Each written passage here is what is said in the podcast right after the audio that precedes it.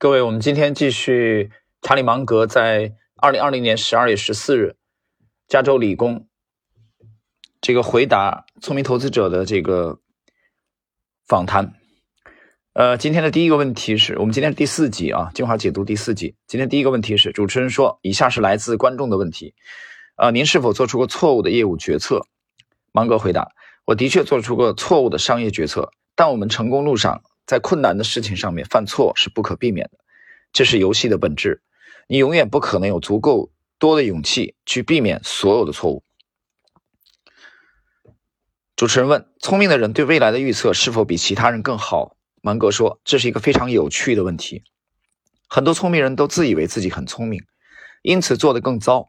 沃沃伦·巴菲特和我一直很擅长避免那种情况。我们知道自己的能力如何，但我在加州理工学院上。学习时，我上了乔斯图尔特的热力学课程。我从中学学到的一件事是：无论我多么努力，我都永远无法成为像乔斯图尔特那样的热力学专家。我甚至从未考虑过尝试与热力学专家们竞争。停顿一下啊，解释一下，芒格的这是芒格的睿智啊。芒格的这个特点呢，我觉得非常的非常有个性啊。因为其实我一直讲了，他财富是远远不能跟巴菲特比的啊。当然比比你我强太多了。他的财富的绝对数额是不能跟巴菲特去比的。呃，但是，呃，我讲了，芒格不单是一个伟大的投资家，他其实是一个哲学家。在哲学家的这这这个体系，当然我知道的哲学家也非常少啊，读书还不够多。但就我现在知道的里边，那么有几位是特别偏爱的啊，我觉得芒格算一个啊。当然，很多人还觉得他只是一个投赚差价的一个投资家而已啊。他怎么能算是哲学家呢？我认为芒格是一个哲学家，那这算一个。还有我今天这个刚上一期节目提到了这个卡尔波普尔啊，我觉得也是一个非常值得大家去深入研究的啊，一个伟大的啊，保持这个开放心胸和批判精神的这个哲学家。另外呢，就是哈耶克和米塞斯，当然哈耶克、米塞斯是师徒啊，这两个。还有一个就是阿伦特。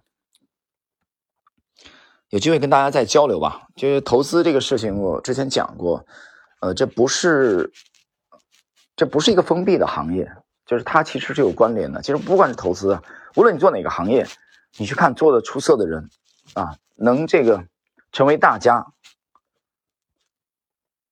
的这些人，他基本上都成为一个哲学家。你去看啊，你看木心，你读木心的文章啊，他的著作。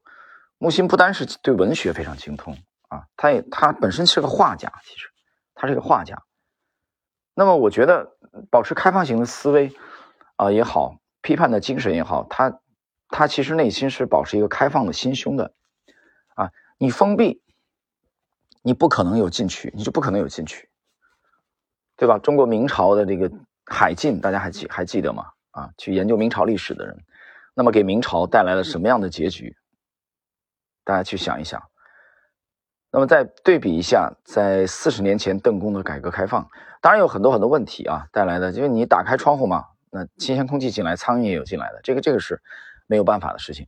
但是你不能因为这个，我们还是要看主流整体的改革开放，包括现在中国先进制造业的，在刚才我去解读陈光明的这个呃演讲的精华第二集的时候，陈光明也谈到这一点，我们的制造业的啊。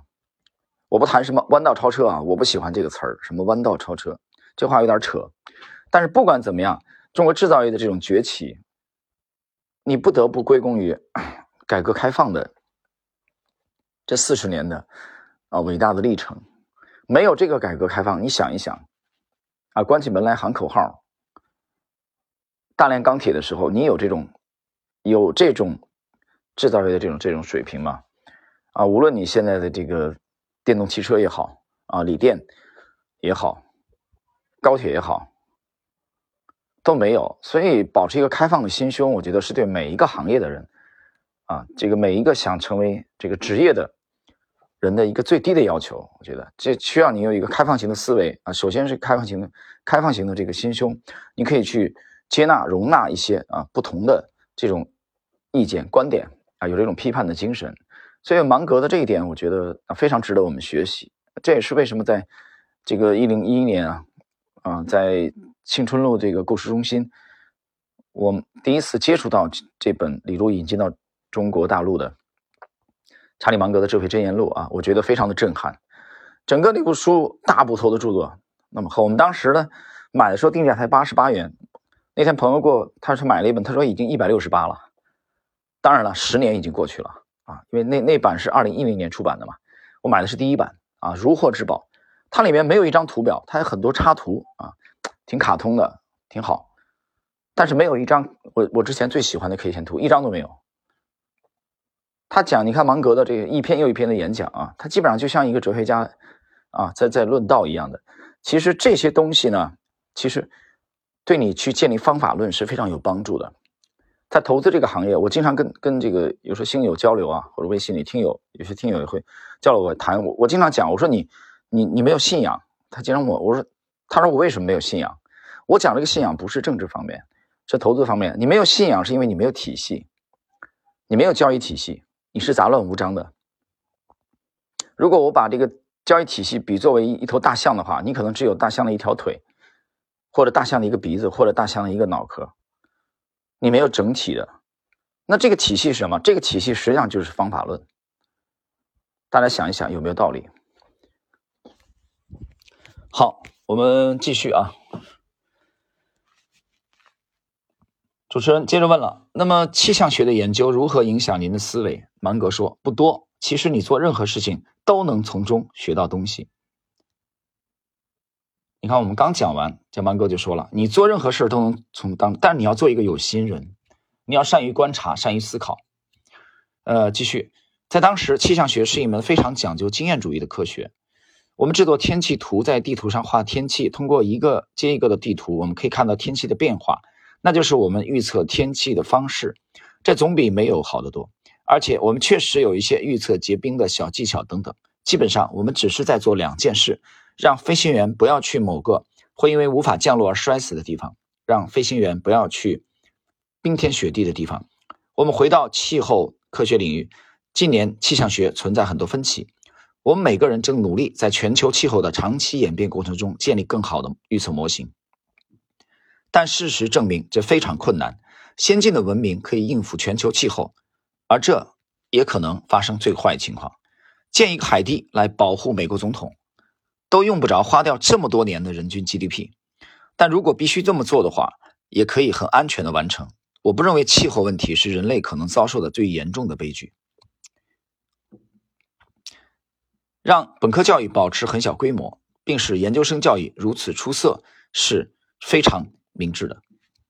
啊，这是芒格对这个问题的看法啊。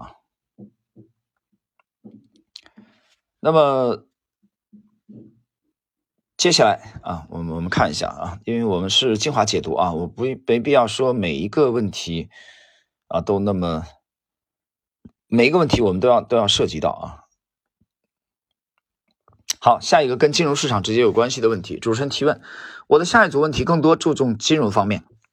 您预计未来十年的股票市场回报率将低于过去十年，为什么？啊，这是去年的问题啊，大家注意，这是去年十二月十四日在加州理工。芒格接受采访的啊，这个这个问题，那这个我想很多人很关心啊，未来十年的股票市场回报率啊，关于这一点，其实我最近准备发一篇发一篇这个随笔啊，我们也有这种类似的看法，回头再讲。我们先看芒格怎么回答。芒格说：“疯狂的人太多了，而且管理系统也很愚蠢，以至于我认为它不会奏效。我认为回报会下降，实际回报会更低。”很简短，开篇就说疯狂的人太多了。那疯狂的人多了会导致什么？导致疯狂的标的会多，那么整个估值啊会偏高。这是我个人的理解啊。我加一句点评。接下来主持人问有两个不同的问题：您如何看待量化宽松政策与庞大的财政赤字的组合？他们会将我们带向何方？芒格说：“我有一个非常简单的答案。”我们在未知的水域里，没有人能像现在这样赚钱。之前从来没有人可以在这么长的时间里如此程度的印钞，而不造成任何严重的后果。我认为我们离玩火很近。一些欧洲政府最近以百分之一的利率借了一百年期的债，这太奇怪了。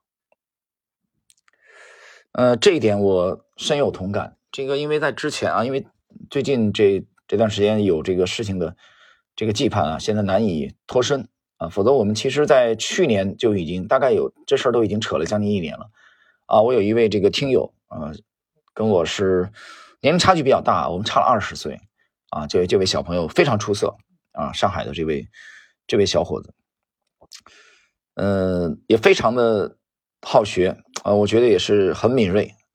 但是由于互联网的限制啊，我觉得没有办法更好的交流，所以我们都约好啊，在在未来的几个月，我们找一个时间啊，在杭州西湖边啊茶馆也好，或者在上海的这个啊他跟我讲的这个啊南昌路的某一家书店啊也好，我们我们会有一个深度的这种交流，这种交流是是面对面的啊，这种我觉得无所禁忌的这种交流，你互联网还是不便利嘛啊，很多不便利的地方，呃，其实我们都看到了刚才的问题。啊，就是刚才老蒙哥回答的这个这个问题。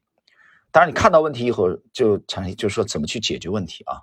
就是你看到了问题和解决问题，呃，这些问题我觉得可能需要去啊去碰撞啊去去交流啊。我本人对这种碰撞也是非常的感兴趣啊，因为你本身是有年龄差距的嘛啊，他比你年轻二十岁。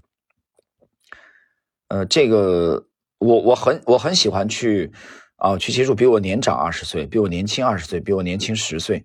啊，从他们这个或者，我也很喜欢去接触不在我这个行业的啊，就是不是做投资的人，啊，做实业的人，我想知道他们是怎么去看待同样的问题的，啊，我觉得这是一件非常有趣的事情。好了，那么时间关系呢，我们今天的呃查理芒格在加州理工啊，二零二零年十二月十四日接受聪明投资者采访的演啊这个这个访谈录的精华解读的部分，我们今天应该是第四集了。应该是第四集了啊，那么今天这一集的内容就到这里，我们下一集继续。